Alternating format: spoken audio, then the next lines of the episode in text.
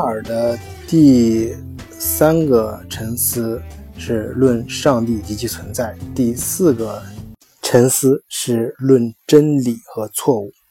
第五个沉思是论物质性东西的本质，再论上帝及其存在。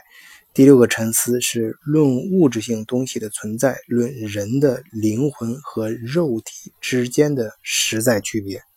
当然，这里面大家听出来，从第三到六里面，其实它有围绕着一个主题，就是关于上帝的存在啊。这个我们先不讨论它的对错，我们要想它为什么笛卡尔为什么去论证这个东西。首先，我们不要觉得它物质啊，也不要说上来就劈头盖脸说人家错。你要知道，呃，我们在。就是讲笛卡尔第一小段的时候，咱们讲过，瑞典的女王请他去当私人教师，瑞典就跟着他，呃，当然就受到他的影响，就是他这一套东西嘛，受到影响有多深呢？就是，呃，当他呃笛卡尔死后呢，瑞典女王就跟着笛卡尔改信天主教了，呃呃，这个代价就是他宁可放弃。呃，瑞典女王的皇位，因为在瑞典规定，如果是呃作为瑞典呃瑞典女王的话，必须信新教。你可想而知，呃，人家瑞典女王肯定不傻嘛。呃，笛卡尔这个讲这套理论，对呃瑞典女王能够造成这么深的影响，那肯定是他这套理论人家是呃自洽的非常好的，是非常有说服力的。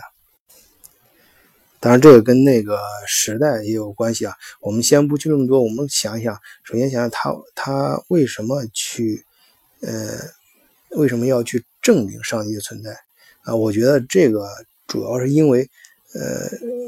他是就用他书里面话来说，他是想为世界的真实性再奠定一个基础。当然，作为哲学书来，它里面讲的很深奥，但我觉得我们可以把它，呃，这这所谓哲学，它都可以找到具体的一些映射，把它映射到一个具体的一些道理上，就是，呃，我们可以认为，就是世界肯定存在一个，呃，比如说善有善报，恶有恶报，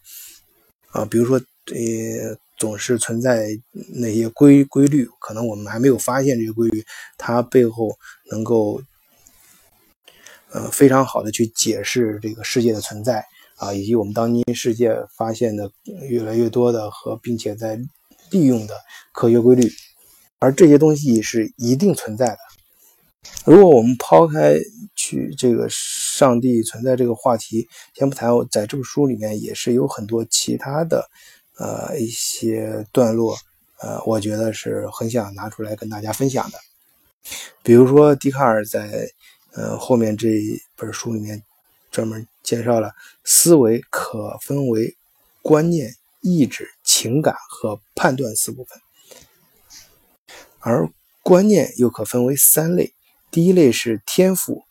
啊，是我们与生俱来的，它和我们去领会的一个东西、一个真理或者是一个思想功能相关。第二类观念是外来的，啊，比如一个人看到了太阳，感觉到热。啊，这种判断就是从自身以外的东西发出来的。第三类呢是主观虚拟的观念，比如说我们说金山银山呢，这个在现实中肯定是不存在，是完全我们头脑中虚构出来的呃这种观念，或者说是我们对外界观念